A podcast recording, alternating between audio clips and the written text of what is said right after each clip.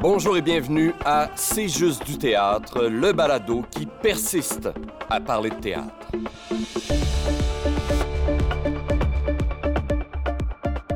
Aujourd'hui à l'émission, nous recevons la traductrice Marise Warda ainsi que le programmateur artistique David Laferrière. Mon nom est Simon Rousseau et je suis dans la salle de répétition du théâtre La Licorne, où j'ai encore une fois la chance d'être accompagné par mes complices Sébastien Rajotte, Pascal Renaud-Hébert et il s'incruste toujours, Philippe Lambert. Vous allez bien tout le monde? Fort oui, bien, fort ça bien. va bien. Toi, Simon, comment ça va? Ça va bien! Ah, Oui. ben oui, ça a l'air. Ah oui, les temps ont changé. hein, depuis le dernier balado du, du mois de novembre, hein, il s'en est passé des choses quand Ben même. oui, hein. on, on se laissait à la fin du mois de novembre dernier avec plein de promesses théâtrales. Des salles pleines. Des pleines, salles pleines. plein de spectacles à voir sur notre petite liste.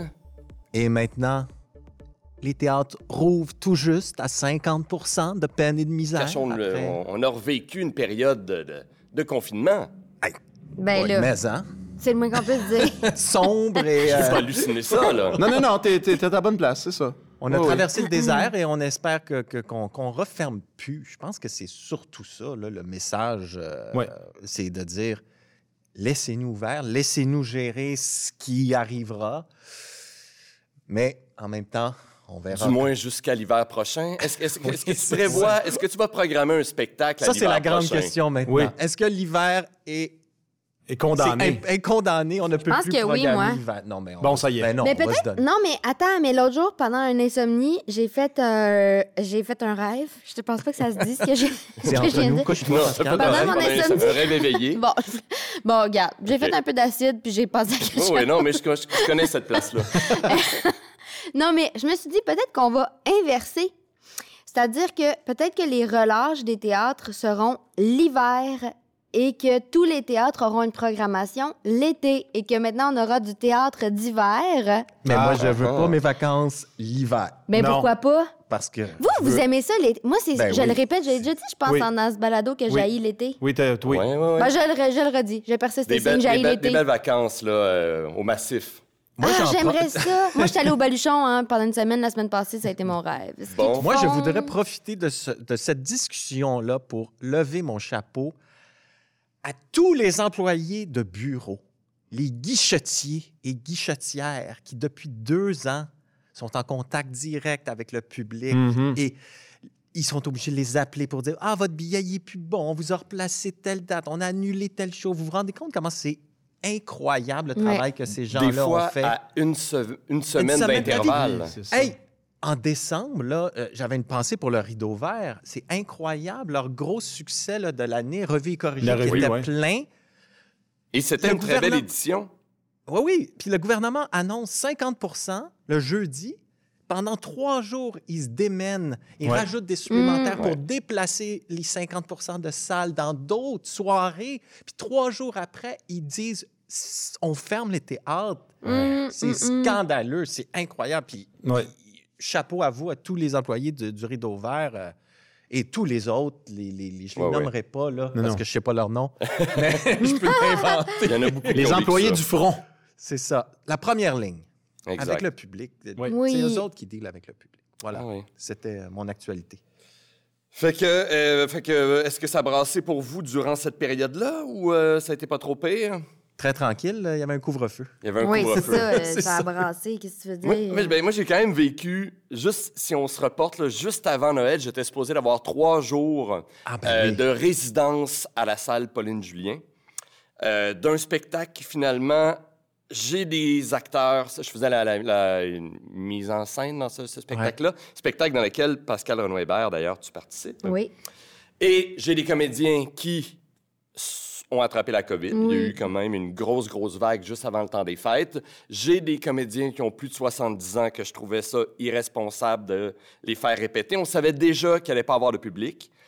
Sauf que j'avais la salle, on avait la technique. Ils ont décidé le jour même qu'on allait pouvoir travailler. Fait que j- on a engagé des scabs. On est allé chercher des comédiens qui ont accepté de travailler, surtout pour la technique, là, pour les éclairages et tout ça. C'est un spectacle improvisé, donc ça permettait de le faire. Mais on a travaillé dans des euh, conditions vraiment là, C'était Assez c'était, euh, intense. zone de guerre. Mm. Après, au retour des fêtes, j'ai un spectacle qui a été annulé. Au rideau vert? Au rideau vert, le long voyage vers la nuit. Euh, ce spectacle-là est tombé. Et Vous aviez répété et tout? Vous on répétait et tout. Ouais, c'est ça. On répétait, mais on a été vraiment décision de dernière minute. Ah ouais. Puis, euh, une semaine avant qu'on décide finalement que les salles allaient ouvrir, le paysage était beaucoup plus sombre qu'on ne s'attendait pas à ça du tout. là. Non, Ça a c'est été, ça. euh, La réouverture a été étonnante quand même. vraiment. Ouais. Fait que ce spectacle est tombé. Et à l'inverse, je vis un autre show qu'on était sur le, on était en stand-by, on était sur le réchaud. Et là, on vient d'avoir le hockey. Fait qu'on a une semaine pour, ben, non, on a un mois pour vendre des billets. C'est quoi? C'est euh, notre petite mort. Ah d'Émilie oui, au. Prospero. Ah oui, au dans la salle Prospero. au Prospero. Euh, la... Quand est-ce que ça devait jouer la première fois, ça? Ça devait jouer. Les deux spectacles, en fait, c'est des spectacles qui, ont- qui avaient été annulés lors, euh, lors du premier confinement.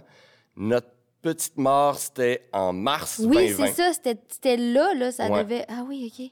Puis vous l'aviez reporté une première fois? On l'avait reporté. C'est ouais, les spectacles est tombé deux fois, puis Ah finalement, c'est il va avoir lieu. Sauf qu'on a très peu de temps pour répéter et vendre des billets. Mais au moins, au moins, on va le faire. C'est euh, t'es Ah une oui, des typiques c'est balles positif. de ping-pong de, ce, de, ce, de cette période de fou euh, de, de deux ans qu'on a vécu. Une balle de ping-pong artistique. ouais. Fait que voilà, moi, ça a été ça, a été ça mon, mon retour. Ton retour de. Mon confinement. retour de, de- de- Ton de retour. Noël, ta- de, Oui, c'est ça, ta Ouais. vie. de ma vie. Ta vie pandémique. Ouais. Sinon, autre chose dans nos euh, petites euh, actualités? Moi, je vais vers l'avant. Moi, je vais vers l'avant. On dirait que je pense que le premier show qui va réouvrir rapidement, euh, c'est peut-être pas le premier, mais en tout cas un des premiers clairement. Là, euh, fait que je, je me, je me, je, je, je me huerai. Je, non, c'est pas un vrai mot. C'est pas grave. je me lancerai. Je me hurais. Oui, je me huerai. Tu vas te huer. Je vais me huer. Je vais me huer. Merci. Je me huerai. Ah, ben, peu importe. J'irai voir les 10, commandants de- les 10 commandements de Dorothy Dix à, à- à l'espace Go, qui, commence le, qui, qui a commencé le, le 8. là. On, on pouvait réouvrir le 7 dès le 8. Bang, ils sont là. Fait que je prends le temps de le dire. Ça va être du 8 au 27. C'est un petit trois semaines, garochez-vous, de Stéphanie Jasmin, mise en scène de Denis Marlowe. Stéphanie Jasmin qui fait également la scéno et la vidéo. Un solo de Julie Le Breton. Julie Le Breton, dis-je. Puis là, je prends le temps de nommer tout le monde. Éclairage, Étienne Boucher. Musique, Denis Goujon. Costume, Linda Brunel. Euh, maquillage, coiffure, Sylvie Roland-Provost. Une assistance à la mise en scène de Caroline Bourgon-Sicard. Voilà. Et là, tu fais plaisir à notre réalisateur, Laurier Oh, oui. Rajotte. Oui, oui, ben c'est ça. À un moment donné, il faut De parler, nommer faut les parler des gens. concepteurs. De nommer les oui. concepteurs. Les concepteurs. Concepteur euh, represent. Ben, parlant de faire plaisir.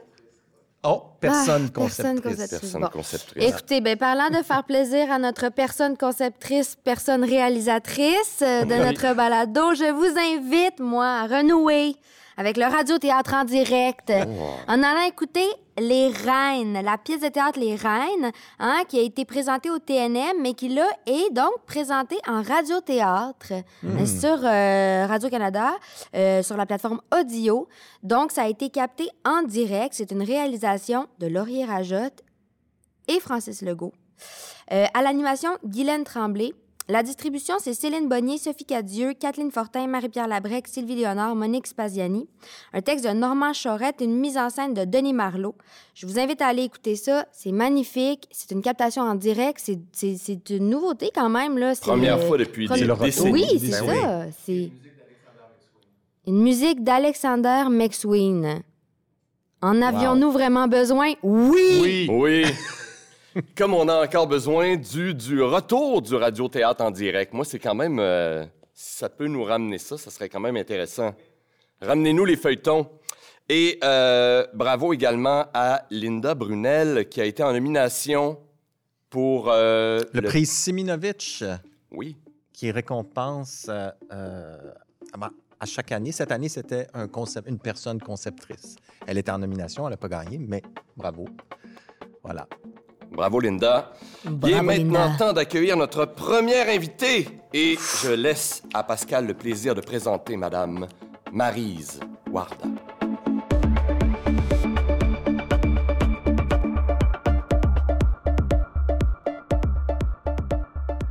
En 1991, Pierre euh, Bernard, alors directeur du théâtre du Katsu, lui offre euh, sa première traduction, Traces d'étoiles, de Cindy Lou Johnson. La pièce est couronnée d'un tel succès qu'elle marque le début d'une grande carrière de traductrice. Depuis, elle a signé plus d'une cinquantaine de traductions d'auteurs contemporains nord-américains, britanniques, écossais et irlandais. Elle est l'une de nos traductrices les plus prolifiques. Au cours de sa carrière, elle a été en nomination pour de nombreux prix. En 1992, elle est finaliste pour euh, la meilleure traduction euh, pour 13 étoiles. En 1996, finaliste euh, au masque de la meilleure traduction pour Variation sur un temps. 2000, masque de la meilleure traduction Motel de passage. 2001, en lice au prix du gouverneur général pour Motel de passage. 2006, finaliste masque de la meilleure traduction pour Wit. Et finalement, en 2011, elle gagne le prix du gouverneur général pour Toxique ou l'incident dans l'autobus. Elle a réalisé plus d'une cinquantaine de traductions au cours de sa carrière. Elle me dit combien? 70. 70. nous l'accueillons avec nous, Marie Zouarda. Bonjour. Bonjour. Comment ça va? Ben, intimidée, mais ça va. Intimidée par toi-même. Oui. Euh, premièrement, merci d'avoir accepté notre invitation. Avec plaisir. Euh, puis moi, ma première question, en regardant tout, tout, euh, ben, cette carrière euh, et toutes ces traductions, c'est comment tu fais pour, euh, pour choisir? Parce que tu dois recevoir énormément de, de, demandes. Comment tu fais pour, pour choisir les textes que tu décides de traduire? Oh mon Dieu. Euh, ben, au début, ça a été très facile parce que je recevais une demande par année. euh, après ça, ça s'est un peu plus bousculé. J'ai pas souvent dit non. J'ai dit non à des trucs quand l'univers me sentait me, semblait un peu trop sombre et que ça me tentait pas mm. de, d'embarquer là-dedans pendant deux trois mois parce mm. que euh, quand je rentre dans une traduction, j'imagine que c'est un peu le même processus qu'un, acteur. Uh-huh. C'est-à-dire que je me plonge dans les personnages et j'essaye de, d'adapter mon monologue intérieur au monologue intérieur des, des, personnages. Et donc, il faut que je vive avec ça. Mm-hmm. Alors, euh, je sais qu'à un moment donné, Wajdi m'avait offert euh, une traduction, puis c'était quelque chose de très, très sombre et de très on peut violent. Savoir c'est quoi? tu, tu, dois t'en rappeler? De, de, quoi? Du titre? Oui. Euh, c'était Blasted. OK. Et, euh, et je me souviens que quand je l'ai lu à l'époque, j'ai fait ben non, je, je trouve ça trop mm. trop cruel, trop noir, et je me suis dit euh, moi, comme spectatrice, je me souvenais qu'il y a eu des périodes de ma vie où j'étais plus fragile, mm. et je me disais si j'étais allée voir ça à cette époque-là, ça m'aurait assez profondément troublée pour pas me faire du bien. Je me suis dit, ben quelque part, je trouvais ça, je, ça me tentait pas de faire mm-hmm. vivre ça à quelqu'un et ça me tentait pas moi de me plonger là-dedans. Mm-hmm. Donc, en général, ça a été ça. Ou d'autres fois, c'est parce que je trouve que je suis pas la bonne personne euh, pour traduire. C'est-à-dire qu'à un moment donné, on m'avait euh, demandé quelque chose qui avait rapport avec euh, les transgenres, avec mm. un milieu que je connais pas du tout. Alors, j'ai fait, ben je suis vraiment pas habilitée à à parler de ça parce que je ne côtoie pas de transgenre, euh, je connais pas c'est quoi le vocabulaire. Euh. Ah oui, c'est ça. Fait ça, c'est super intéressant parce que je me demandais justement s'il y a des, des, textes, parce que, bon, le texte est écrit, fait que, comment, comment dire, on dit traductrice, mais en réalité, il y a comme un apport euh, en fait, décris-nous donc, c'est quoi le, travail de traductrice? Mais je pense que forcément, il y a une part d'interprétation mm-hmm. là-dedans mm-hmm. parce que euh, on perçoit pas tous les choses de la même façon, uh-huh. on n'entend pas les mêmes mots de la même façon.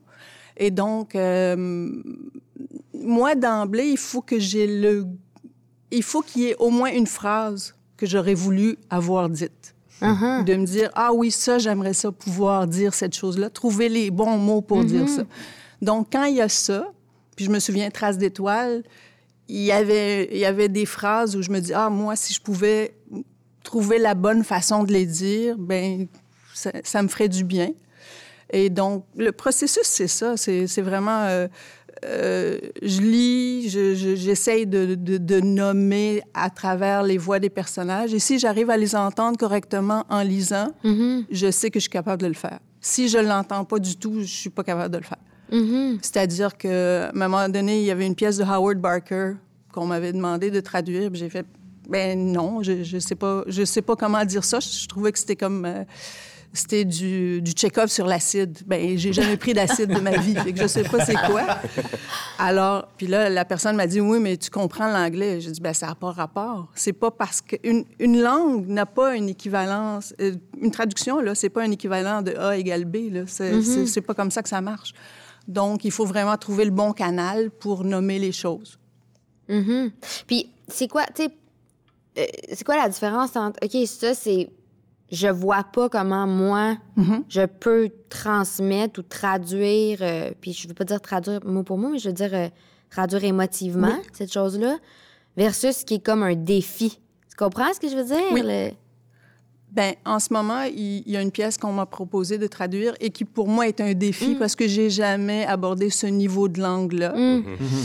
Et, euh, et s- ni l'époque dans laquelle ça se passe, mais j'ai l'impression qu'avec peut-être mes 30 ans d'expérience, là, je suis capable ou je, ça me tente de, de, de, de, de me coltailler à ça. Donc, euh, j'y vais, j'y vais un, un peu à l'aveugle, mais en me disant, bon, ben, le, le sujet m'intéresse, donc je vais trouver une façon de le faire. Alors ça, c'est c'est plus à l'aveugle. Mm. Euh, c'est pas un terrain qui m'est familier, alors que je- il y a d'autres pièces. Je rentre là-dedans comme, euh, comme si je rentrais dans mes pantoufles. Et c'est le fun, ça aussi. Là. Mm-hmm. Il y a des fois où j'ai l'impression que j'ai été payée pour avoir du fun. Mm-hmm. Puis d'autres fois, ça a été laborieux, où chaque phrase a été difficile à trouver. À quel point, puis je suppose que ça change à chaque projet, mais à quel point dans une langue, disons, plus poétique ou avec un, un niveau de langue plus soutenu, tu cherches à rester fidèle à une espèce de rythmique, à une espèce de prosodie de l'auteur, ou tu te permets au contraire une bonne part de liberté là-dedans? Euh, moi, je suis toujours très, très, très sensible et respectueuse du rythme d'un auteur, de la rythmique d'un auteur. Donc, euh, euh, peut-être que c'est un défaut, mais j'essaye de me coller le plus possible à la, à la, la musique de l'auteur. Je- C'est comme ça que je l'entends. Mais je, je conçois que quelqu'un pourrait avoir beaucoup plus de liberté que ça et donner quelque chose de super intéressant mais c'est pas c'est pas dans ma façon de faire. Je suis peut-être un tout petit peu trop respectueuse euh, du point du, du point virgule et de la virgule. Là, on parle beaucoup du, du théâtre anglo-saxon, mais Mm. tu as traduit dernièrement, puis tu en as peut-être fait d'autres, mais quand c'est pas quand c'est pas de l'anglais, par exemple, parce que tu as traduit euh, Fairfly euh, pour euh, Oui. La Licorne. Donc, à ce moment-là, il y a, quelqu'un qui, qui fait une première traduction. Oui. Euh, Elisabeth Raffols avait Ah. Fait, était partie du catalan et elle a ça. fait un mot à mot vers le français. Et là, elle m'a donné le mot à mot et euh, souvent, souvent c'était très, euh, c'était très facile de comprendre ce qui était là. D'autres fois, un mot à mot, ça donne pas nécessairement la bonne langue. Mhm. Donc, on s'est rencontrés euh, plusieurs fois pour dire, OK, mais qu'est-ce que ça veut dire ça exactement ça. en catalan ou c'est quoi Parce que l'équivalent? des fois, le sarcasme Oui. ou euh, l'humour, ça, ça se cache à travers euh, une phrase. faut- absolument. Donc, elle était capable à ce moment-là de te dire Ah oui, quand il dit ça, Oui. c'est il rit de telle personne ou il rit de tel concept. Absolument. Puis c'est souvent aussi les expressions imagées, ça se traduit mal d'une langue à l'autre. Mm. Donc si on la traduit littéralement, ça ne veut absolument Ben non, rien dire ça. pour nous. Donc c'est toute cette gymnastique là qu'il faut. En fait, euh, je dis que je suis très respectueuse de, de, de, de la prosodie d'un auteur, mais à un moment donné aussi, il faut que ça soit le plus souple possible. Ouais. Donc, c'est comme un artisan. Fait que je, je- je gosse sur mon morceau de bois jusqu'à ce qu'il n'y ait pas d'aspérité. Fait que, fait que j'ai l'impression... que- Alors, moi, ça me prend plusieurs, plusieurs versions avant d'arriver à la bonne... euh, à quelque chose que je considère euh, valable à donner à des acteurs ou à metteurs en scène. Mm-hmm. C'est quelque chose que tu trouves plus exigeant quand ça part d'une langue que tu ne maîtrises pas à la base, quand c'est pas de l'anglais là, à la base? que- euh, non, je, je trouve ça... Ça, c'était correct. Ça, ça a bien été, cet exercice-là, de partir du, du mot à mot du catalan. Ce qui est plus dur pour moi, c'est euh, de l'écossais ou de l'irlandais, parce que c'est pas des langues, c'est pas des, des, des façons auxquelles je suis habituée.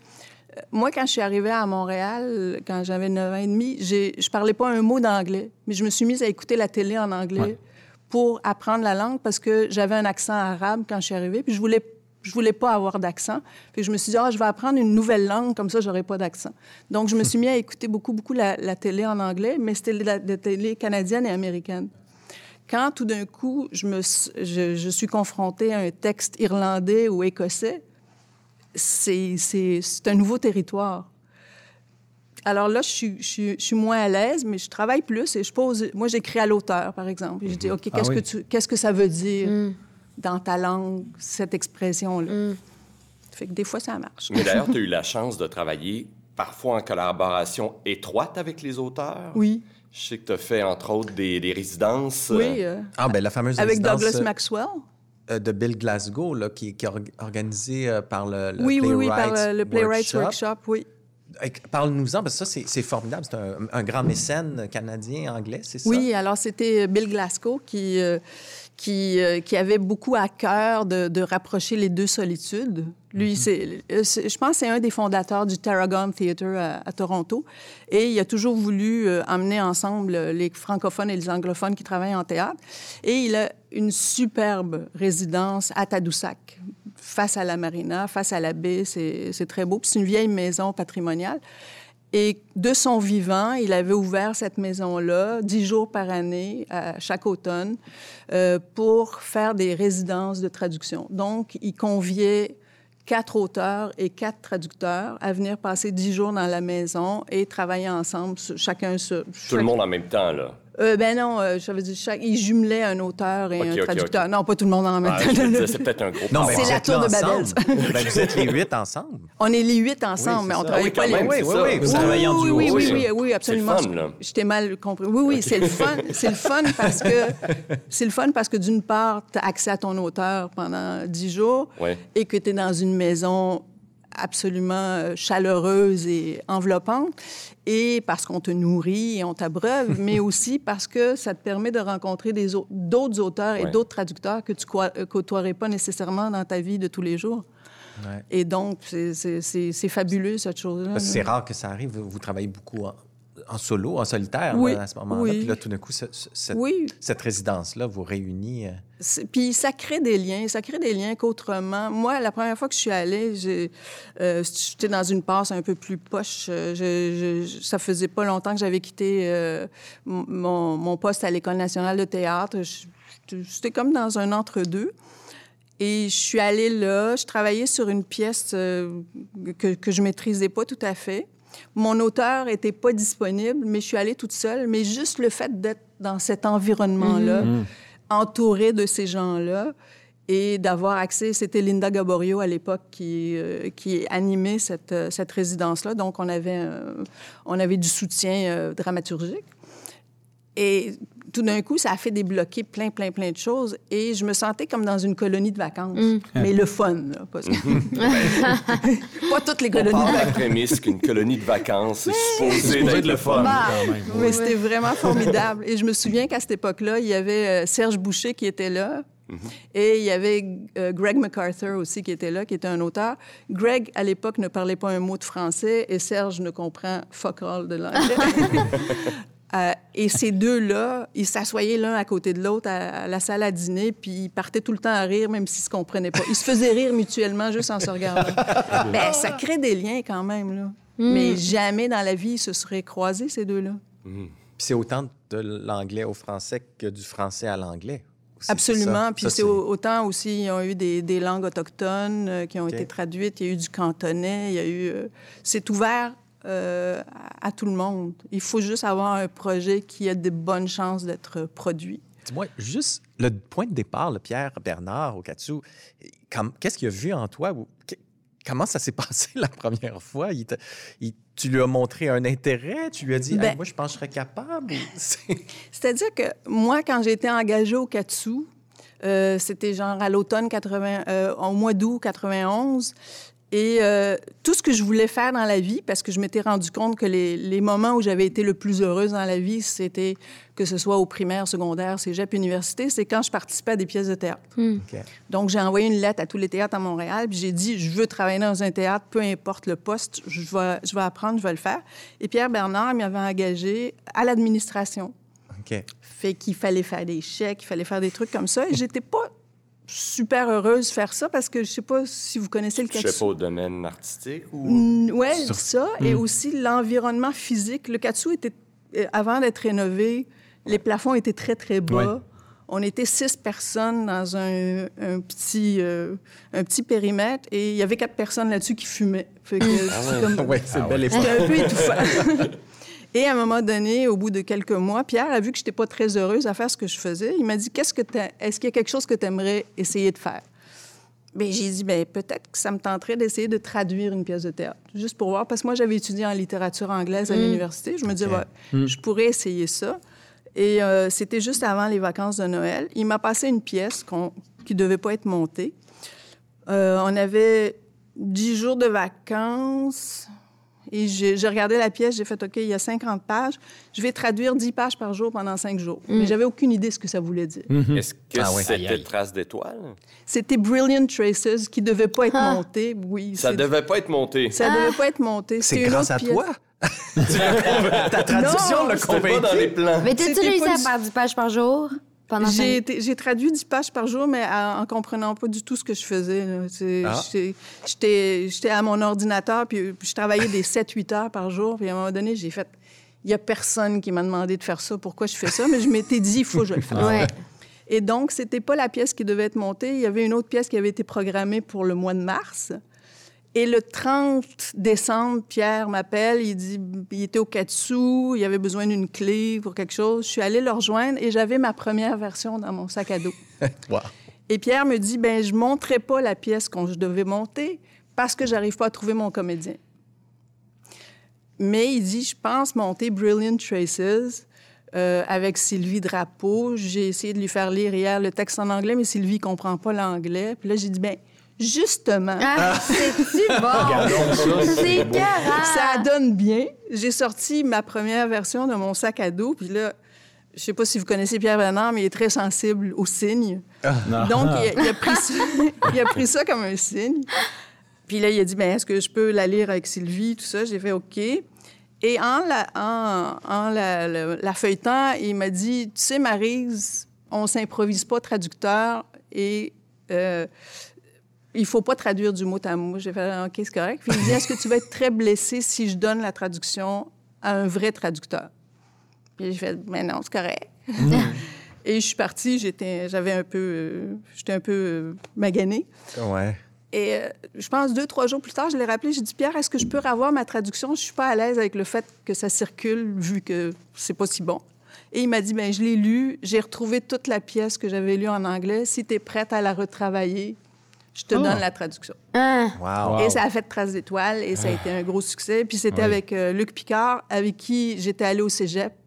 Puis euh, il était monté sur scène pour la première fois. C'était Les Sorcières de Salem. C'était quand on était au cégep Bois de Boulogne. Fait que pour moi, Sylvie Drapeau était ma plus grande et Luc était mon ami.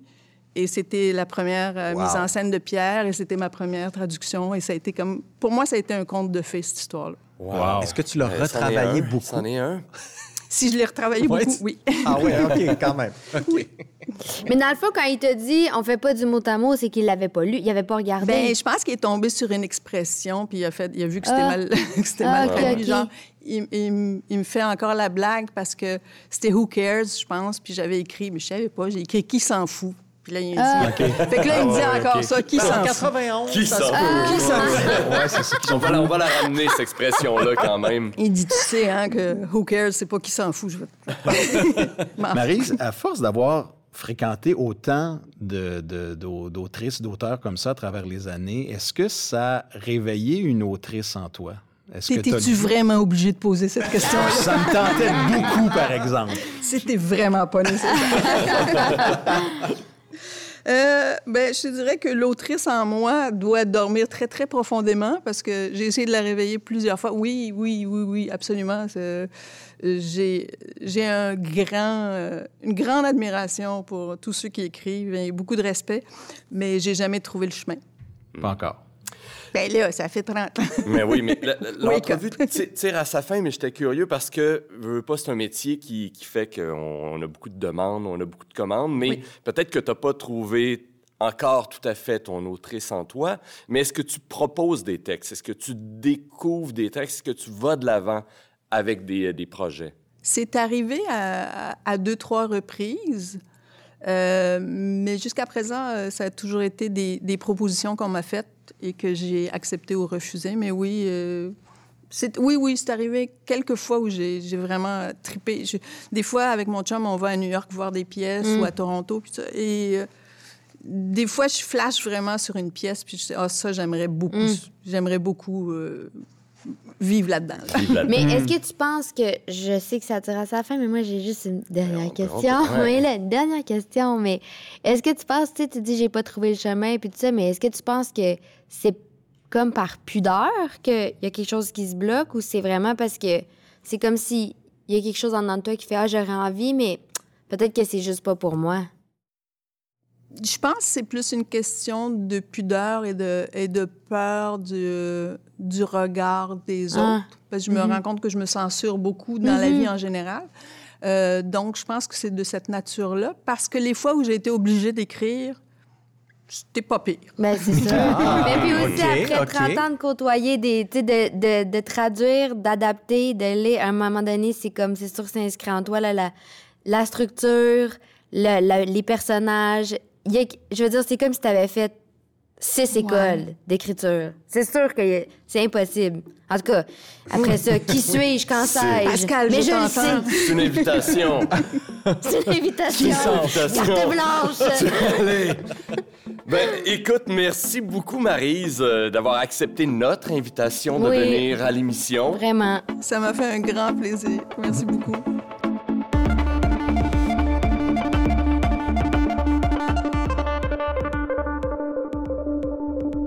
On a eu un autre message sur notre boîte vocale, un jeune finissant en écriture dramatique. En fait, il a fini à, à l'École nationale en 2019. Il s'agit de Hugo Fréjabise. On écoute ça. Salut licorne, animal mythique que personne n'a jamais vu, mais ce n'est pas une raison pour ne pas y croire pareil. Salut théâtre, pauvre théâtre. Comment on se parle? Comment on se parle?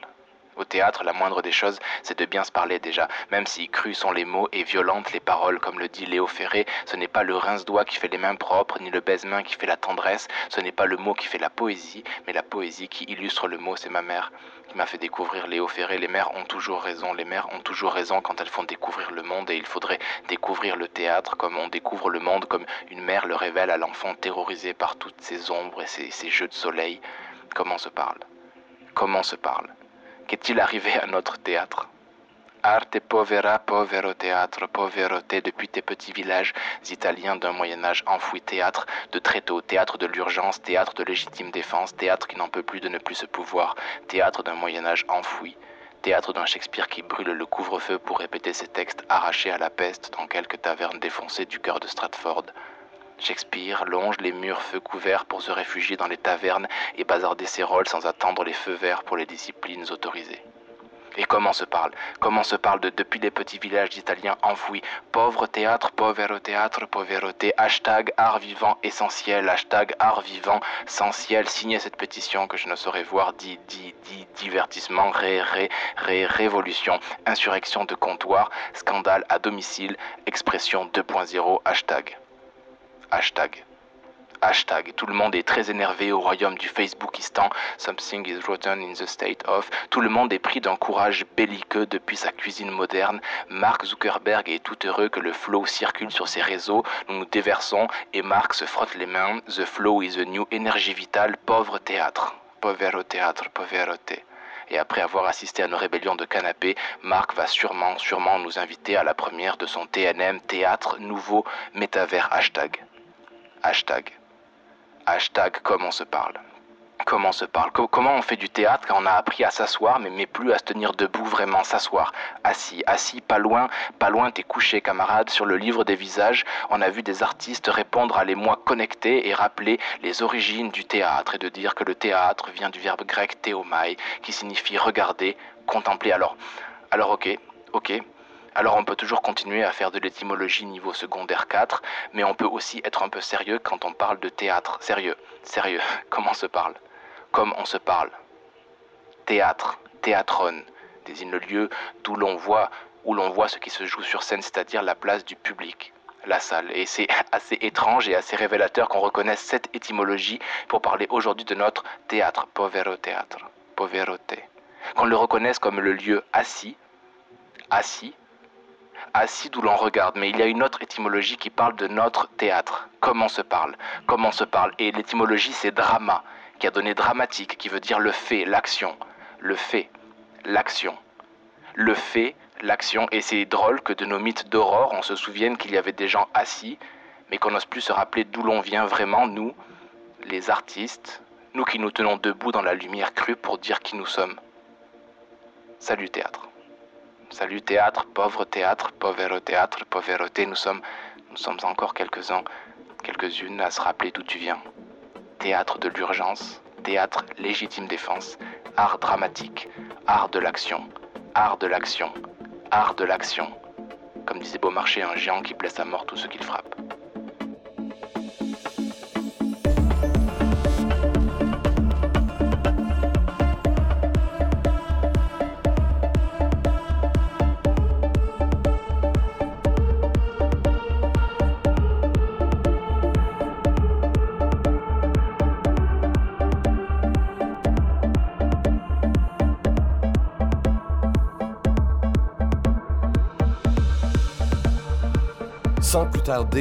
Davantage je t'invite, mon cher Sébastien, à plonger dans ta savoureuse chronique éponyme. Eh oui. Simon, Pascal, Philippe Laurier, salut. Alors, bien que le spectacle vivant soit de nouveau entré dans les bonnes grâces du gouvernement depuis le 7 février, euh, on sent quand même que notre beau milieu manifeste une joie contenue. Euh, c'est comme le troisième vaccin. On a beau te dire que les effets secondaires sont moins pires, il y en a quand même qui passent un mauvais quart d'heure avec l'impression qu'un rave de lutteur sumo leur est passé sur le corps. Alors, comment se protéger adéquatement? Comment voir venir? Eh bien, cette fois, une partie de la solution nous vient des petites compagnies de théâtre. Ces troupes qui n'ont pas pignon sur rue sont habituées de jouer dans des emplacements différents. Elles ont donc développé une programmation parallèle in situ dans les rares lieux qui restent ouverts tout le temps. Je vous présente donc aujourd'hui quelques-unes des productions que nous aurons la chance de voir dans les mois à venir. Alors voici. Euh, D'abord, il y a les éternels pigistes qui seront en tournée dans les SAQ du Québec avec la pièce Tanné d'être curieux, qui est essentiellement un solo écrit et joué par Christian Bégin sur sa relation trouble avec les liquides festifs. On a le projet Bocal, un trio toujours surprenant, qui vont jouer des personnages inspirés du trio santé du gouvernement, soit les Legos du Béboileau, dans la salle de conférence de presse même de l'Assemblée nationale, d'où les autorités nous annoncent les changements aux mesures sanitaires. Et ce, tout de suite après chacun des points de presse. Donc, l'horaire est aléatoire. Et tout ce qu'on sait, c'est que c'est intitulé En attendant Horatio. euh, Posthumain, la compagnie de Dominique Leclerc, qu'on a reçu ici, justement, à notre dernier balado, Bien sûr. euh, va pousser plus loin sa réflexion sur les liens entre les technologies et l'humain dans un spectacle qui aura lieu dans tous les magasins La Source participants.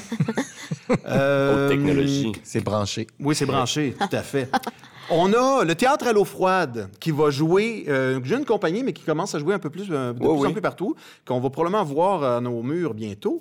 Euh, Il y a le théâtre à l'eau froide, donc, qui va jouer dans le bassin aquatique de la Ronde, puisant encore une fois dans la dramaturgie internationale actuelle, en montant, et vous pardonnerez mon accent, la pièce allemande Eistinsneich id für die Wasserpumpe, qui peut se traduire par C'est pas chaud pour la pompe à l'eau. Il y a le projet MU, de son côté, qui va monter au Biodôme une adaptation de la série télévisée Cheval-Serpent. Mu-Serpent, voyez. Mu-serpent, oui, oui, La metteur en scène Nini Bélanger sort franchement de sa zone de confort en faisant jouer ensemble des animaux et le comédien Hubert Prou, artiste spécialisé dans le jeu phonique. Ah oui, c'est Oui, euh, il avait fait ça à l'espace Espace libre. Exactement, exactement. Donc, une spécialité. Oui. L'activité, la compagnie d'Olivier Chouanière, un habitué du théâtre dans la cité, disons-le, honorera aussi le nom de sa compagnie en présentant la quintessence du biceps. Un nouveau déambulatoire qui amènera le spectateur à se déplacer entre les différents gyms et lieux de conditionnement physique de la métropole. Mais sans y entrer, hein, parce que c'est- encore fermé, puis c'est encore très, très resserré jusqu'au 14 du mois Oui. avec les voix de Hugo Girard et Dave Morissette.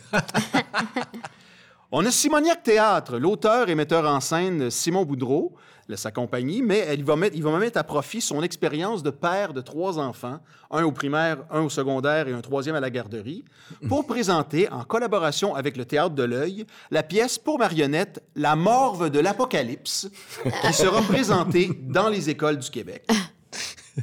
Il y, a, euh, il y a le collectif du vestiaire qui a entre Ah. autres créé la primée pièce Hope Town de notre Oui. Pascal Renaud Hébert national ici présente, qui fera honneur à son nom en créant la pièce Le vestiaire au tout premier Simons à Québec. Et pour terminer, euh, la compagnie dont tu fais toi-même partie, Simon, le théâtre de la banquette arrière, Oui. jouera dans les autobus de la STM la pièce intitulée Ahmed et Siffleux préfèrent Plamondon, une comédie historico-romantique de Sébastien Dodge Ah oui. qui explore les relations éphémères à l'heure de pointe de deux jeunes adultes. Ça, je suis bien curieux de voir comment vous allez pouvoir jouer à 10 dans un boss. là. Ça- ça- J'ai l'impression que la banquette arrière va se rendre en avant. Ah, C'est c'est possible, c'est possible. Un autobus accordéon. Oui, voilà, ça c'est possible. Ça va prendre l'autobus accordéon. Donc voici, c'est- un petit échantillonnage. J'ai dit pour terminer, mais il s'agit là que quelques-unes des options qui vont s'offrir à vous. Donc restez à l'affût du théâtre dans un lieu insolite près de chez vous. Yes! Wow. Bravo! Inspirant. Encore, encore une fois, merci Sébastien. Et quant à nous, il est maintenant temps de nous entretenir avec David Laferrière.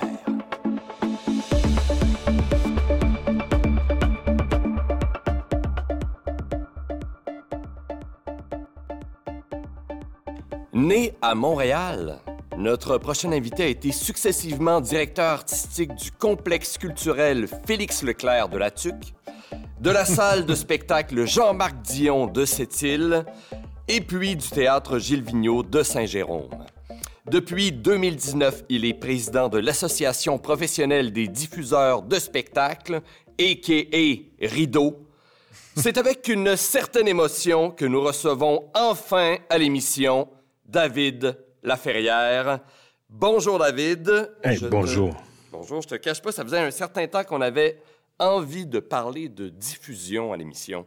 Ben merci, merci de m'inviter. Ben oui, on est, on est très heureux. Mais tout d'abord, je voulais savoir quelle passion et intérêt te destinait enfant à devenir programmateur de spectacle.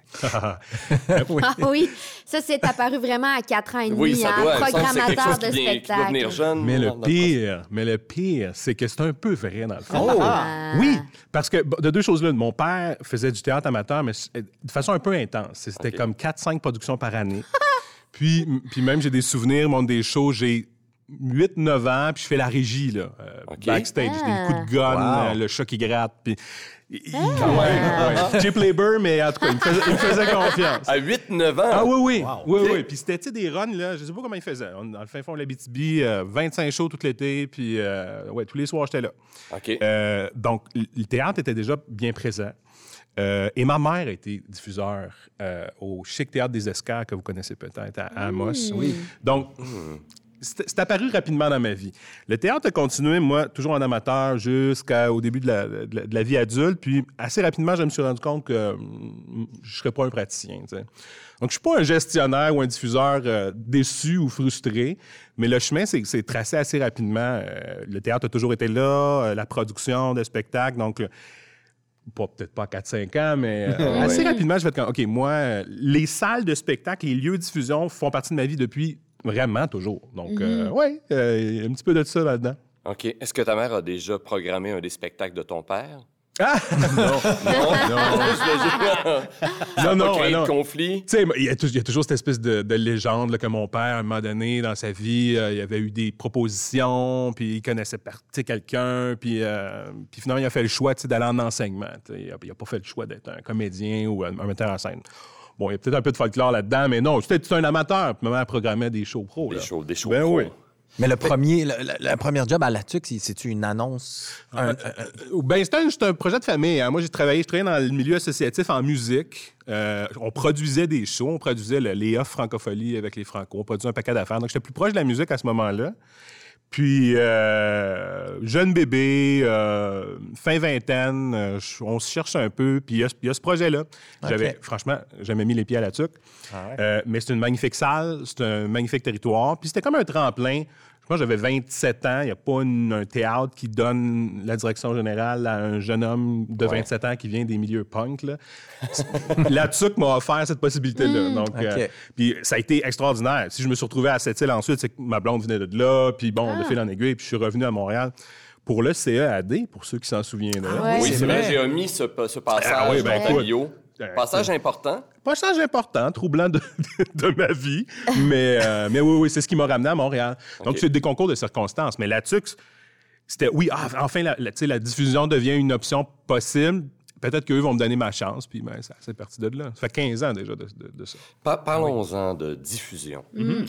C'est quoi les principaux défis qu'on fait face quand on veut faire tourner un spectacle de théâtre au Québec? Ben, tout dépendant, on est situé où? Déjà en partant, euh, l'environnement géographique fait que parfois, on est dépendant de d'autres joueurs. Euh, donc, il faut, faut souvent fédérer d'autres collègues pour permettre un, un- pardonnez-moi le terme, un routing euh, qui a du bon sens. Donc, euh, si tu es diffuseur à Lassar puis que tu veux bien, bien, bien fort euh, recevoir IO, mais euh, il y a peu de chances que ça se passe si Val d'Or, si Rouen, si Amos n'est pas un peu intéressé aussi. Donc, en partant, il y a ce défi-là. Euh, on, tu sais, on est pluridisciplinaire, donc euh, c'est toujours un peu l'équilibre euh, de l'ensemble des disciplines. Puis on a souvent tendance à dire, ah ben les diffuseurs euh, sais, c'est l'humour, la, la chanson, la variété, mais tu sais, il y a le conte, il y a le cirque, euh, il y a le jeune public, euh, il y a... euh, La danse. Il y a la danse, y a... Puis tu sais, dans tout ça, il y a des... Il y a, des, y a la danse contemporaine, il y a les danses traditionnelles, il y a des danses folkloriques. Donc, cette déclinaison, tu peux la faire pour toutes les disciplines. Fait que quand tu programmes 60 shows par année, ben tu as des choix à faire. Puis tu réponds... Puis ça, ça dépend. là. Le, grand défi, le plus grand défi d'entre tous, c'est probablement d'avoir une personnalité artistique forte à, à- à- à dégager dans, un- dans une, dans un- un- un- une, une salle de spectacle plurie en région. Là, puis en région, moi, je pratique à Saint-Jérôme, je suis en région. Ouais, ouais. euh, y a- sans, sans contredit. Donc, comment on peut répondre aux attentes du public? Parce que c'est aussi ça, c'est un service de proximité. là. Euh, de façon Ouais. très noble, mais c'est aussi c'est le développement disciplinaire, c'est l'accompagnement des compagnies de création, c'est c'est le développement des publics, c'est et c'est quoi la direction artistique d'une salle plurie? Ça, ça équivaut à 20-25% de ta programmation. Puis il y a, il y a différents diffuseurs au Québec qui sont rendus à différents endroits dans leur conception de ce que devrait être quoi une, une- une- une direction artistique forte. Fait que si je reviens à ta question de départ, mais Ouais. l'abondance de- d'offres de qualité, les différentes contraintes, c'est rarement une question de sous. Moi, j'achète, j'achète pas cette histoire de «Ah, le show est trop cher ou euh, mon public est pas rendu là. Moi, je suis pas tout à fait dans cette gang-là. là. Moi, je pense que c'est d'avoir un équilibre et une cohérence dans ce qu'on fait puis ce qu'on diffuse. Encore faut-il les voir, les shows, hein, particulièrement en théâtre. Il faut les voir avant. faut Puis- savoir que... Ouais, oui, Excuse-moi. Simon, je- parce que donc, tu as un mandat. Quand tu es directeur artistique d'une salle en région, tu as un mandat de, de diffuser donc tous les arts, toutes les disciplines. En principe, Puis, euh, est-ce que tu as des chiffres? Par En exemple, principe. tu te dis, moi, cette année, je, dois programmer cinq pièces de théâtre, cinq spectacles de danse. Comment ça fonctionne? Y a un carcan? Ben, il y, en a- il y en a un qui, qui s'in- qui- qui- que, que chaque salle, chaque structure s'impose au fil des années euh, en lien avec, euh, avec sa réalité géographique. Je dis, si le théâtre de la ville à Longueuil a une, une, euh, une direction artistique si forte puis fait une si grande place au théâtre de création, euh, au conte, au cirque, c'est parce que le 10-30 est juste à côté puis il prend le relais pour cette clientèle-là quand il est question de variété puis d'humour. Donc, à donné, ils ont pris une traque puis sont allés à fond dans ça puis ils ont le bassin pour ça. Quand tu es à Rivière-du-Loup, tu es tout seul de ta gang, ben, ton spectacle il est large de même. Quand tu fais 200 spectacles par année, tu peux prendre un paquet de risques, tu peux diversifier ton approche. Quand tu en fais 60, tu peux pas te tromper beaucoup. Donc, euh, euh, il faut que tu choisisses les bons. Donc, euh, oui, oui, euh, inévitablement, j'ai fait trois salles, puis je, je connais un peu la structure des, des autres aussi. Euh, Mais souvent, c'est comme ça. On va, on va faire cinq shows de théâtre cette année, on va faire euh, 10 shows d'humour, on va faire 15 shows de chansons, puis Mais tu as un minimum quand même, parce que vous êtes subventionné par euh, le, le ministère. Oui, à une certaine époque, on était vraiment dans le quantitatif. Ta, ta question est vraiment bonne, c'est-à-dire que tu avais à respecter un certain volume. Tu sais, c'était 70... Attends, je ne vais pas dire de niaiserie. Fallait minimalement arriver à 70% je pense, de ce qu'appelait le TDMC. Théâtre, danse, musique, chanson. Donc, ta, ta programmation globale, il fallait que tu ailles un... Puis, après ça, la qualité de ce que tu programmais, tu sais, entre toi et moi, euh, je veux dire, euh, Bourou, c'est du théâtre. Fait que, euh, je veux dire, ça, Ah ouais, ok, Tu donc, peux avoir ça- coché ce case-là. Là, Ah on ouais, est passé au calque, hein, euh, depuis, enfin, peu de temps. Ça fait quoi? Conseil des Cinq arts ans? et lettres du Québec. Oui. Ouais. Donc, enfin, le, le Conseil des arts et des lettres du Québec ont les trois maillons de la chaîne la création, production, diffusion. OK. Diffusion était comme avec les directions régionales de la culture, avec cette espèce de lecture quantitative. Au calque, c'est des jurys de pair, comme création, production. Donc, tranquillement, moi, je pense qu'avec le temps, euh, ben, on passe du quantitatif au qualitatif. Et je pense qu'avec le temps, les jurys de pair, puis euh, l'argent va augmenter ou va aller vers les diffuseurs qui vont jouer un réel rôle de diversité, là, qui, vont, qui vont vraiment faire circuler les disciplines de niche, qui vont faire du développement de public, qui vont accueillir des compagnies dans leur, dans leur lieu en résidence. C'est là que ça va se jouer. Ah, tu es en train de dire que vous êtes, excuse-moi, vous êtes évalué donc par des jurys de pair sûr. maintenant? OK. Bien sûr. OK. Ouais. Puis Ben, ça, tous les diffuseurs sont, sont soumis à ça. À cette Tous les évaluation-là. diffuseurs. Tous les diffuseurs sont soumis, tous les diffuseurs pluridisciplinaires soutenus, parce qu'il y a quand même, euh, tu sais, il y a quand même euh, des diffuseurs privés un petit peu, euh, mais même, tu sais, il y a plusieurs structures. Hein. Il y a les OBNL qui ont des mandats de gestion de leur ville. Il y a des OBNL qui ont des mandats de gestion d'une maison d'enseignement. Euh, tu sais, le cégep et l'auditorium, ben, on confie à cet OBNL-là le rôle de diffuser puis tout ça. Il y a les maisons de la culture à Montréal qui sont dans, qui sont dans la même gang que nous, mais ils n'ont vraiment pas le même modèle d'affaires. hein. Ils, ils vendent Ouais. pas de billets. C'est quand Ouais, même, quand même Ouais, ouais, majeur c'est comme différence. Puis après ça, il y en a d'autres. là. Je veux dire, Il y a les sociétés d'État. il y a- Donc, on- c'est pas, un, c'est pas un pool monolithique de salles. Donc, Ouais. oui, normalement, aux quatre ans, on est évalué. Là, c'est retardé avec la pandémie. Normalement, ça devrait être la- l'année prochaine. Mais au même titre que les compagnies à saison, au même titre que vous autres ici, Ouais. à la Ouais, licorne. Donc, mais, mais je dois admettre que euh, la première évaluation nationale, tu sais, l'argent est là, euh, on- tu sais, il n'y a pas eu de grands changements.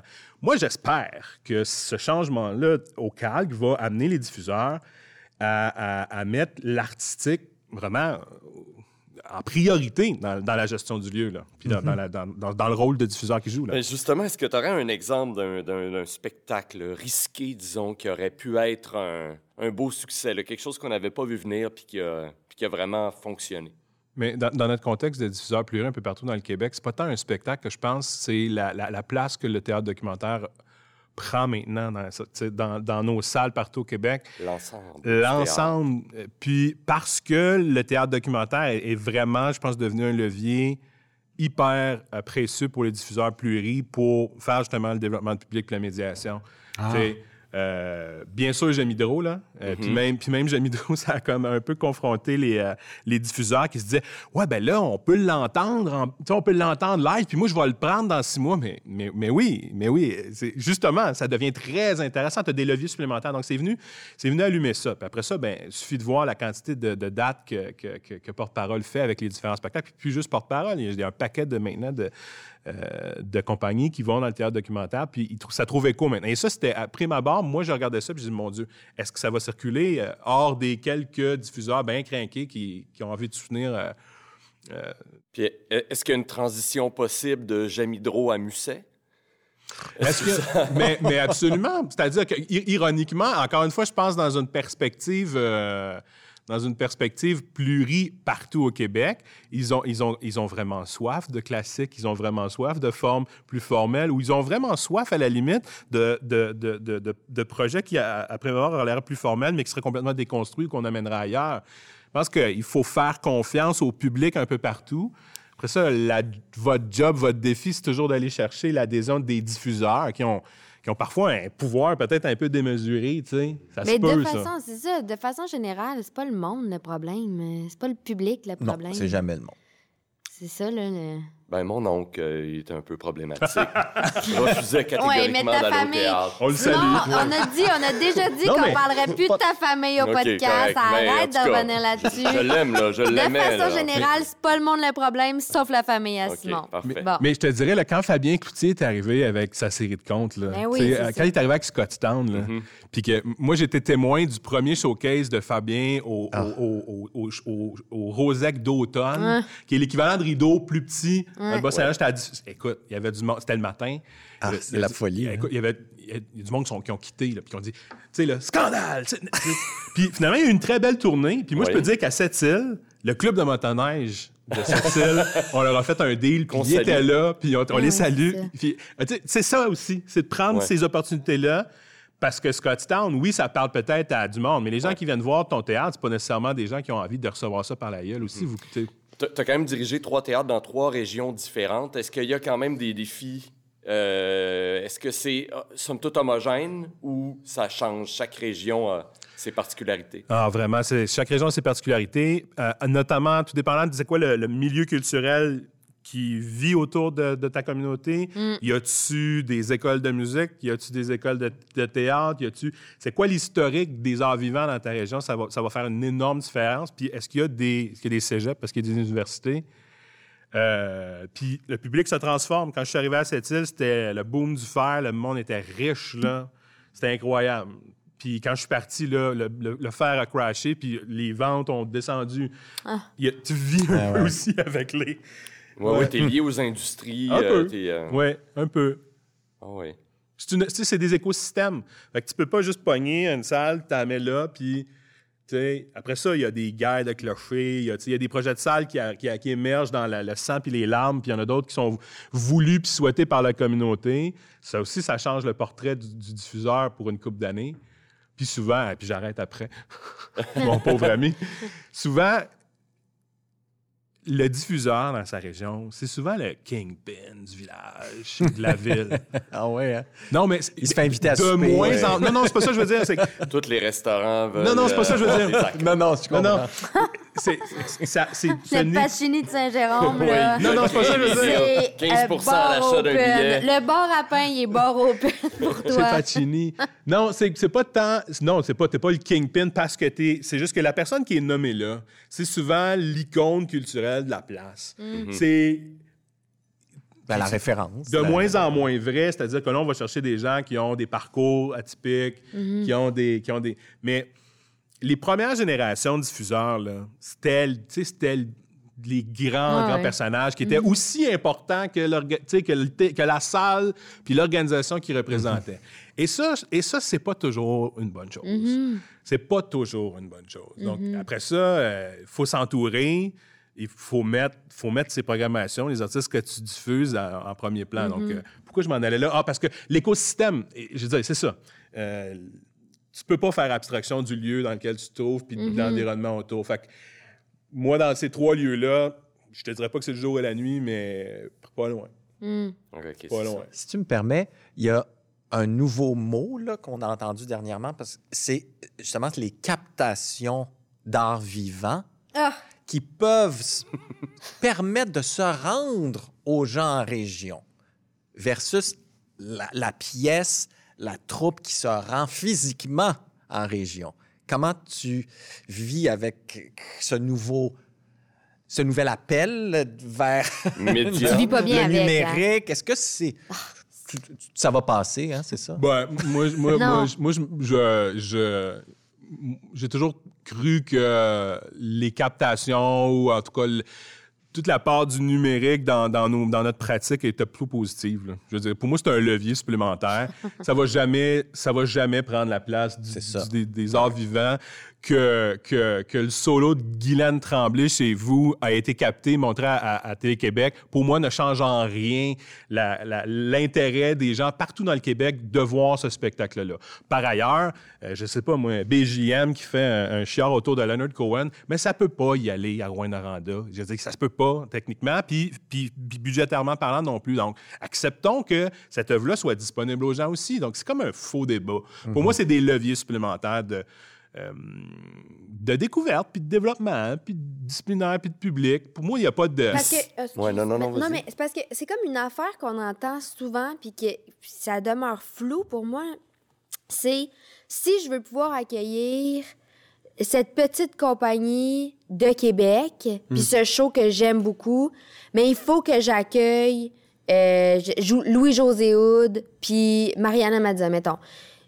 C'est comme si je comprends ce que ça veut dire, mais, mais puis, puis c'est aucun jugement, là, vraiment. C'est vraiment dans l'idée de comprendre. Je comprends, mais je comprends pas. Est-ce que tu peux expliquer ce que ça, ça veut dire? Je peux l'expliquer certains, mais c'est pas. euh, c'est un peu technique. Puis, tu sais, encore une fois, c'est des, c'est des formules achetées tout faites. Là. Je peux pas prendre la compagnie parce que. euh, ou, ou si je la prends, c'est parce que j'ai réussi à faire Louis-José Hood deux, trois soirs. Quand je dis c'est technique, là, je vais vous amener sur deux terrains, puis je vais essayer de faire ça simple. OK. Euh, chaque diffuseur au Québec euh, fait bien ce qu'il veut. Je veux dire, on, programme ce qu'on veut. Ultimement, on est soutenu financièrement en moyenne entre euh, 10 et 15 là, si on est bien, bien, bien chanceux. Euh, donc, ça, c'est du calque de Patrimoine Canada quand t'en as et de ta ville ou de ta MRC. Le 85% qui reste pour rouler ton affaire, il faut que tu vendes des billets. Ouais. Ah ouais. Donc, tu es complètement dépendant de la vente de billets. Donc, toi, là, il faut que tu regardes dans ton volume, tu fais quoi là, comme spectacle pour être capable d'arriver à me m'amener à pas trop perdre de sous. Fait que c'est toute une question d'équilibre là-dedans. D'autre part, puis là, j'ai perdu ma deuxième idée, mais euh, tu- il y a des choix que tu fais. Je veux dire, après ça, tu puis as un conseil d'administration, tu as, un public à développer, mais euh, l'idée de Louis-José, ah oui, c'est ça. L'idée de Louis-José Hood ou de n'importe quel artiste, là, Ouais. euh, en humour, elle est, elle est vraie, mais complètement exagérée. Parce que le modèle d'affaires de la diffusion plurielle au Québec, là, c'est qu'on s'engage sur un cachet fixe, puis on va verser un pourcentage des revenus après les dépenses qui sont négociées, puis qui sont toujours les mêmes à peu près dans, dans notre milieu. Je vais faire ça simple. 10 000 de cachet pour notre ami Louis-José. Moi, j'ai 5 000 de dépenses dans- pour une opération de spectacle avec lui. Ça veut dire tout le staff, euh, le système de billetterie, euh, les frais fixes, puis tout le shebang, la promo.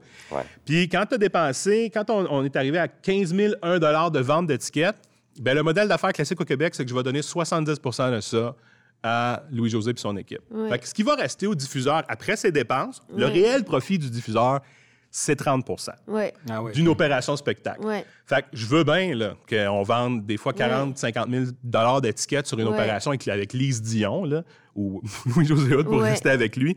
Au bout de la ligne, faites votre calcul. C'est c'est pas, c'est pas une manne. Donc, l'argent qu'on va chercher sur ça, oui, oui, bien sûr, ça nous permet d'équilibrer ça.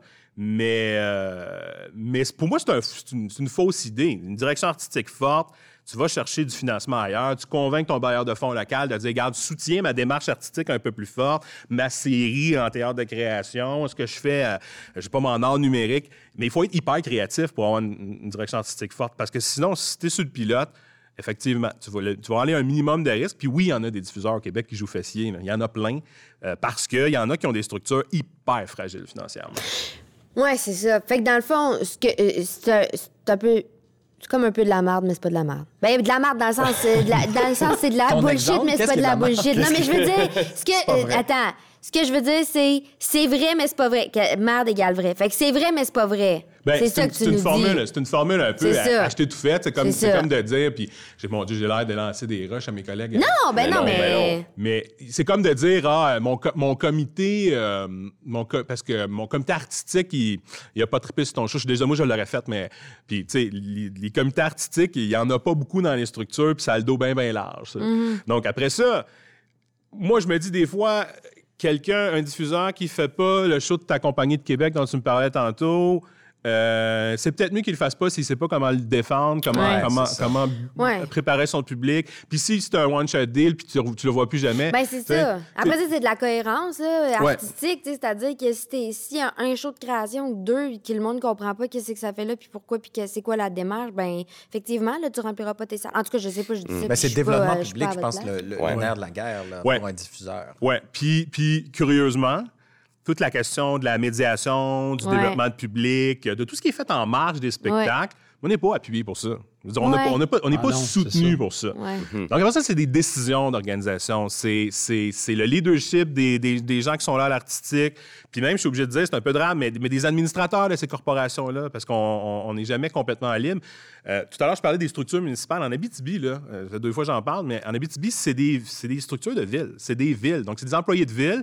Ils sont pas moins compétents, mais ils ont pas le même, ils ont pas du tout le même euh, mandat qu'un un girlo comme moi, qui est propriétaire, mon organisation est propriétaire, gestionnaire du Théâtre Gilles Vigneault. Ça nous appartient, l'OBNL. On fait ce qu'on veut. OK. J'ai pas du tout la même réalité que, euh, je sais pas moi, Sainte-Thérèse qui est juste à côté, qui est dans un cégep en plus. Uh-huh. Ouais. Donc, euh, c'est ça. C'est pas les mêmes a- ambitions non plus, c'est pas les mêmes. euh, ben ça, c'est moi, c'est moi puis mon équipe qui, qui, qui, va- qui vont sur ça. C'est-à-dire que nous, on a décidé que euh, c'est pas parce qu'on est au centre-ville de Saint-Jérôme qu'on peut pas aller au bout de nos idées dans l'artistique. Ou... Ça, on a toutes les contraintes que tous les autres ont. Exact. Mais c'est nous. Puis, puis parce, qu'il y a du- parce qu'en arrière, le- mon conseil me dit Vas-y, David, euh, on y croit. Mais t'as l'impression que Sainte-Thérèse sont moins libres. Ah, ils le sont. Ah ils le sont par la force des choses. Ils ont moins accès à la salle parce qu'il y a les étudiants, puis Ah parce qu'il y a Ah le cégep. Euh, ils le sont parce que parce qu'ils sont pas, pas tu sais, ils sont pas chez eux, puis ils le sont parce que, sans doute, puis là, je, je présume, sur leur conseil, ils ont cinq ou six maires des, des, des villes autour. C'est pas du tout la même, les mêmes attentes, la même mécanique. Ça les empêche pas de faire des bonnes programmations, puis d'avoir peut-être une majeure dans une discipline ou tout ça. mais Tu parlais tantôt de développement public. Euh, Il y a le- les voyagements, qui est un organisme. Tu disais, vous n'êtes pas subventionné, mais les voyagements, eux, sont subventionnés pour aller dans des salles et euh, de parler de création théâtrale, essentiellement, hein, c'est ouais, ça? Oui, mais ça, c'est une, c'est une initiative extraordinaire puis qui, qui, qui, qui est dans les, dans les premières avec la danse sur les routes Ouais. pour la circulation de la discipline. Mais encore faut-il être membre euh, pour, euh, Ah, pour bénéficier de ces services-là ou d'avoir même, euh, euh, dans certains cas, puis on, on le retrouve maintenant en cirque, on le retrouve en conte, euh, en danse, il y a même de l'aide au cachet. Donc, la- cette prise de risque-là, qui est appuyée dans, dans, dans, dans, dans la plupart des pays francophones en Europe, là, cette prise de risque-là dans la circulation du, du- du spectacle au Québec, elle, elle est inexistante au Québec. Donc, elle, elle va passer par euh, les voyagements, par la danse sur les routes, par euh, euh, euh, la nouvelle mesure sur le cirque. Donc, quand le diffuseur, il fait, il fait à ses risques et périls, avec le modèle dont on se parlait tantôt.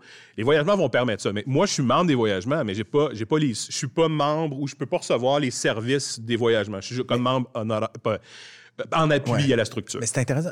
Tu parles de l'Europe parce que je- je- moi aussi, je réfléchis beaucoup à ça. En Europe, souvent, on voit un spectacle qui tourne et il y a huit producteurs. Ouais. La salle de Nanterre ou la salle Ouais. de, de telle ville.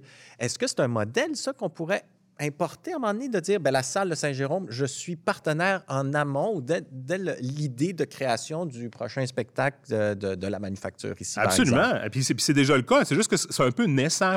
euh, euh, parce que la, la pratique de la diffusion puis la structure comme on la connaît, ça n'a pas 40 ans. Euh, la façon dont on, dont on structure la- la- les salles pluries, puis même le parc de salles qui, qui- qui a été payé par nous, on s'est payé un parc de salles Mm-hmm. top-notch un peu partout au Québec. Tu sais, la salle d'Amos, là, elle est ouverte. J'étais, aux couches, là. C'était une salle extraordinaire Mm-hmm. à Amos. On n'était pas 15 000 dans le temps. Puis à Sept-Îles, c'était quand même cette une île salle aussi. extraordinaire Ouais. aussi. ah C'est oui. d'ailleurs 800 réputé pour avoir un service de massothérapie. Je veux dire, aller jouer à c'était c'est bon. C'est quelque chose. Ah oui, oui, on aimait ça. Sept-Îles. Et que dire du fait sucre à la crème? Oui, oui, oui, oui, oui. Écoute, euh, des vertus. Des- oui, non, non, tout le monde veut jouer à. Je veux, je veux- je- jeunes Oui. acteurs euh, acceptés, c'est formidable. Surtout ceux qui ont des tensions Oui, surtout sur épaules. les tensions, mais non, mais, euh, Ils ont les trapèzes serrés.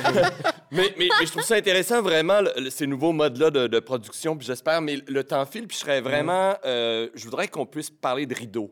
Parce Oui. que je pense que c'est un volet important de ton travail. Ces derniers temps, oui, oui, ces derniers temps. En fait, normalement, la présidence de Rideau, c'est. euh, C'est pépère. ben, c'est-à-dire que c'est- pas si intense que ça. Là, je dois admettre que euh, c'est très, très intense. Donc, À cause de la euh, pandémie. À cause de la pandémie, oui, ça. à Puis cause, des- à cause de la pandémie. Puis à cause de. On a eu, on a, je pense qu'on a joué un rôle avec d'autres, avec d'autres grandes assos comme le CQT. euh, un- un- la pédagogie a été, a été au cœur de nos vies là, dans les premiers mois de la pandémie. là. sensibiliser le, le cabinet, puis la ministre, puis euh, ça a été Est-ce qu'on beaucoup ça. peut, est-ce qu'on peut rapidement définir rideau pour le commun des mortels? C'est.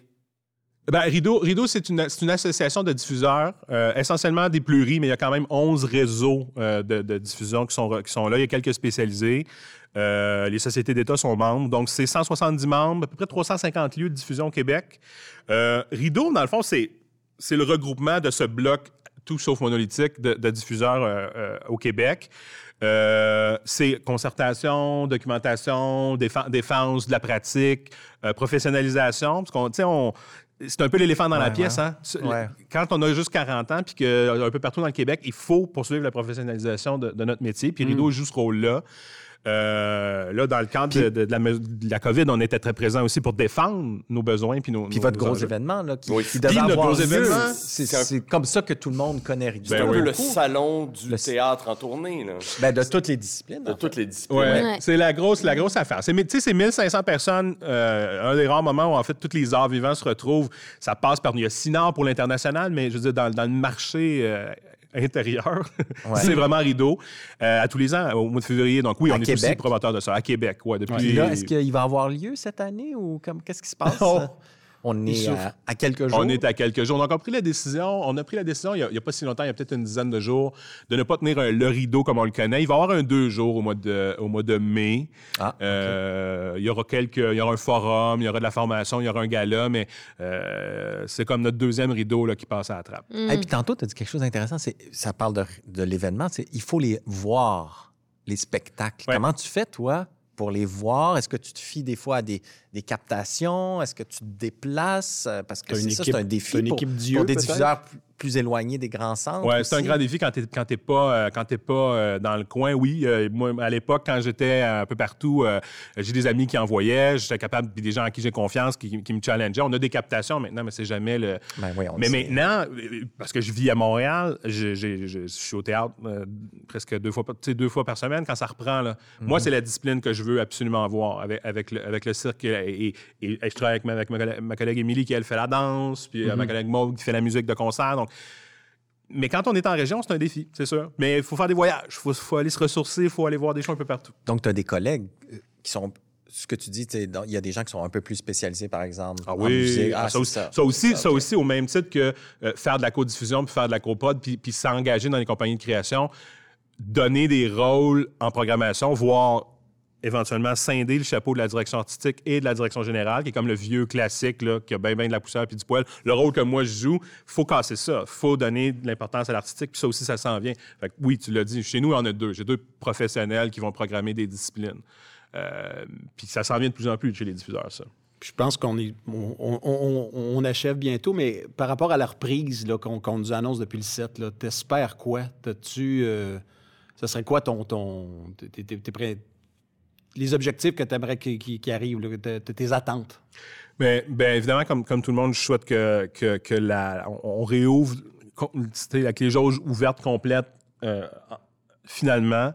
Euh, et qu'on se donne un plan d'action un- à court et moyen terme et même à long terme. Je pense qu'on devrait, le gouvernement devrait régulièrement au ministre de la Culture, au cabinet de, la ministre de la Culture, euh, planifier la suite, se projeter dans le temps, quelles vont être les mesures d'aide, quelle va être la reprise? Il suffira pas de mettre 3 millions pour dire euh, retournez dans nos salles, puis qu'on va mettre ça. Je veux dire, ça marchera pas. Il va falloir que le milieu soit entendu. Il va falloir que les praticiens soient soutenus comme du monde.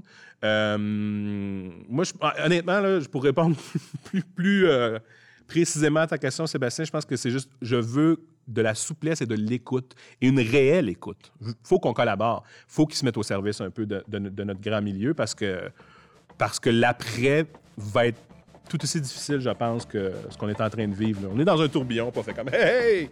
Après ça, ça, ça, va être, ça va être un lendemain de On va veille. rebâtir. Rebâtir Ouais. tout ça. Ouais. Ben, merci beaucoup, beaucoup, beaucoup, David. Bonne chance avec ça. On espère vraiment que vous serez entendu et que vous aurez toute l'aide dont vous avez besoin. Et euh, ça a été un grand plaisir de t'avoir à l'émission. Merci. Pareillement, merci beaucoup. Merci. Merci à vous autres.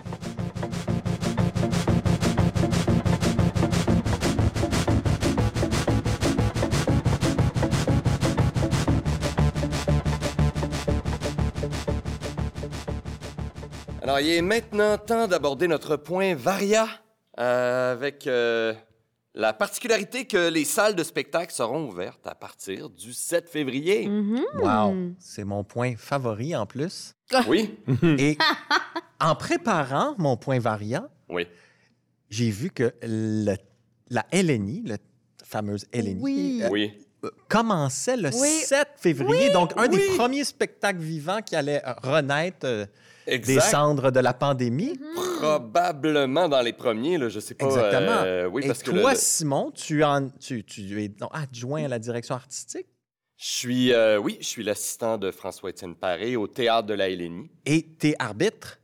Je suis l'arbitre, l'arbitre en chef de la saison de la Coupe Charade. Oui, parce que là, tu. Sim, tu vas pas. euh, Puis, euh, oui, vas-y. Puis. Pascal, oui. tu joues. Oui, Oui, c'est ça. Pascal, c'est non, mais je voulais Et, saluer. et- et c'est Sébastien Rajotte, ancien joueur, ancien Oui. entraîneur, Exact. Et plusieurs moi-même. fois, moult fois champion. Oh oui, c'est ça. C'est, c'est, De la Moi, C'est une fois championne. Non, Et bravo, moi-même, moi, j'ai jamais été gagné. joueur Une et fois coach.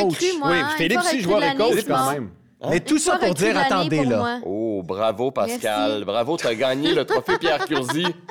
Merci. Bon, faut dire que j'étais la seule recrue de l'année cette année-là. Hein, écoute, des fois, euh, ton nom est quand même inscrit sur le précieux Oh trophée. oui, moi, tant que j'ai un trophée, là, peu importe c'est quoi les circonstances, je suis bien contente. Ah, ben oui. Tu peux le mettre à côté de tes Gémeaux. Oh mon Dieu, ça c'est bas.